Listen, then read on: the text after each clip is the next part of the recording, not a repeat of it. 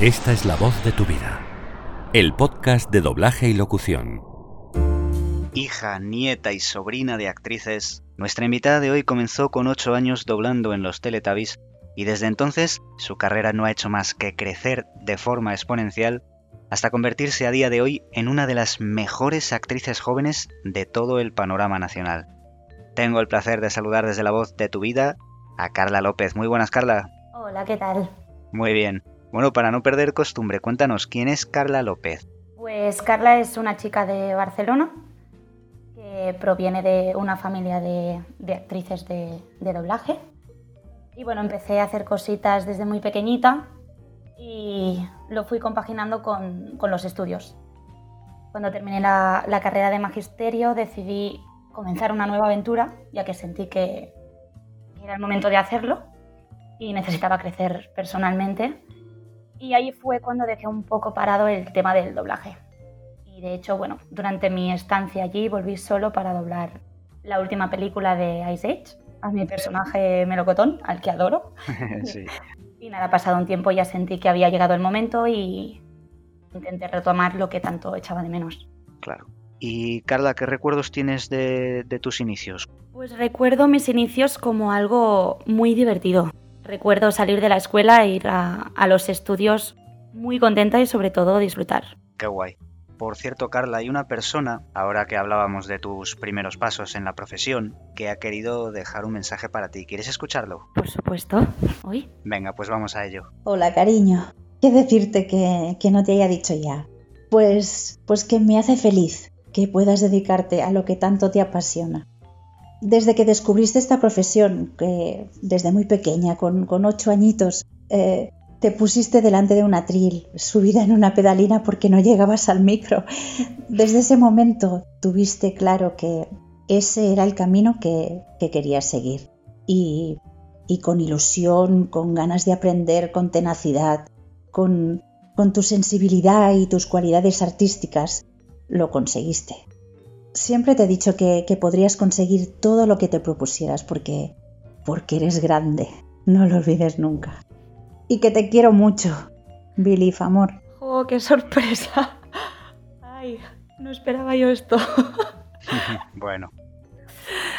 Oye, cuéntanos quién es para el que no lo sepa. Pues mi madre. es mi madre. Ah, yo también la quiero mucho.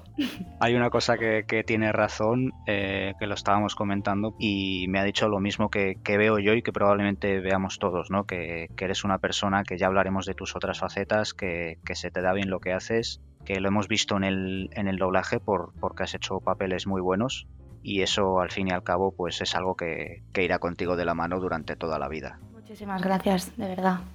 Oye, volviendo a tus primeros pasos, Carla, ¿dónde te formaste como actriz? Pues realmente nunca me he formado como tal. Mi formación ha sido gracias a, la experiencia, a la práctica, a mi familia y sobre todo, sobre todo a los directores y directoras que, son los que me han ido enseñando y, guiando durante todos estos años. Perdón. Y evidentemente también cabe mencionar a las grandes actrices y actores con los que he tenido la suerte de compartir atril. Bueno, al final es, es un aprendizaje continuo, ¿no? Nunca dejas de, de formarte y aprender. Claro. Oye, ¿quiénes fueron tus referentes en la profesión? Es decir, yo me imagino que las primeras personas en las que te fijas son tu abuela, tu madre y tu tía, pero ¿qué otros actores o actrices te sirvieron como referencia? Mira, es que hay tantas y tengo la suerte de, de, de conocer a tantísima gente tantos actores y actrices tan buenos que es que no te sabría decir, porque es que no acabaría. no acabaríamos. Claro, es normal. ¿Y recuerdas quién te dio tu primer papel importante, Carla? Pues sí, recuerdo, tenía 10 añitos y, y, fue, bueno, mi primera película así destacada, ¿no? Hasta entonces fue La Guerra de los Mundos, donde tuve el placer de doblar a Dakota Fanning, que interpretaba a la hija de, de Tom Cruise. Y la película fue dirigida por Juan Fernández en versión castellana y por Kim Roca en versión catalana. Y para mí fue como un antes y un después. Era muy pequeña, pero era un papel muy complicado y realmente me ayudaron y, y me enseñaron muchísimo. Pues qué guay. Oye Carla, nos contabas al principio que hubo un tiempo de tu vida en el que lo pasaste fuera ¿Cómo es después de tanto tiempo volver a reengancharte con el doblaje? ¿Es difícil volver a coger ritmo? Es difícil, es difícil. Bueno, ya cuando decidí, cuando decidí volver, eh, lo que hice fue pues, ponerme en contacto con, con los directores y las directoras con las que trabajaba más a menudo. Y les dije que ya estaba instalada y disponible otra vez. Y bueno, evidentemente hacía tiempo que no doblaba nada y no era lo mismo. Incluso me sentía muy insegura, estaba muy, muy nerviosa. Recuerdo estar muy nerviosa. Pero bueno, poco a poco vuelves a coger el ritmo y, confianza, ¿no? Al final también es lo que decía, práctica, experiencia y, y eso. Claro. Oye, ¿y qué significa para ti que aún después de este parón los directores sigan pensando en ti para personajes importantes? Eso es porque te ven como una de las mejores, está claro. Bueno, evidentemente respeto, muchas ganas de, responsabilidad, autoexigencia y mucha, mucha ilusión. Siempre agradeces que los directores confíen en ti en cada papel que te, que te dan, ¿no? Evidentemente te hace mucha ilusión y quieres que salga bien, más aún si es una película o serie con más repercusión, pero al final dejas de pensar que estás doblando, pues en este caso a Maya Turman, y, y, tienes el mismo respeto y admiración por cada una de las actrices a las que interpretas, sintiendo la misma responsabilidad. Claro. Oye, antes hablábamos de que aparte de actriz tienes otras facetas artísticas y sabemos de buena mano, porque lo hemos visto por ahí, que se te da bien la música. Eres cantante, y además tocas algún instrumento, que yo por lo que he visto sé que tocas la guitarra y el piano. Bueno, el, piano lo intenté, lo del piano lo intenté, pero bueno, de momento no, no va muy bien. Lo de la guitarra, pues mira, hace, hace dos años que decidí, decidí coger una guitarra y aprender por mi propia cuenta y así poderme acompañar. Lo de cantar realmente lo llevaba a escondidas. Y es verdad que en casa siempre hemos cantado, pero siempre me ha dado mucha vergüenza. Así que decidí hacerlo sola en mi habitación hasta hace, ya, te digo, dos añitos. Cogiendo la guitarra, pues empecé a hacer como mis versiones y, me animé a subir algún que otro vídeo así a las redes. Pero entiendo que entonces tampoco tienes una formación musical. No. O sea que realmente todo lo que haces a nivel artístico lo has aprendido de forma autodidacta. Y es que además todo lo que haces lo haces bien. O sea que no me extrañaría que me dijeras que naciste sabiendo. Gracias, no, no, no es así, no es así. Quiero decir, la guitarra, a ver, me defiendo, me defiendo, pero ojalá, ojalá me gustaría, me gustaría formarme y poder con la guitarra como, como el cante, ¿no?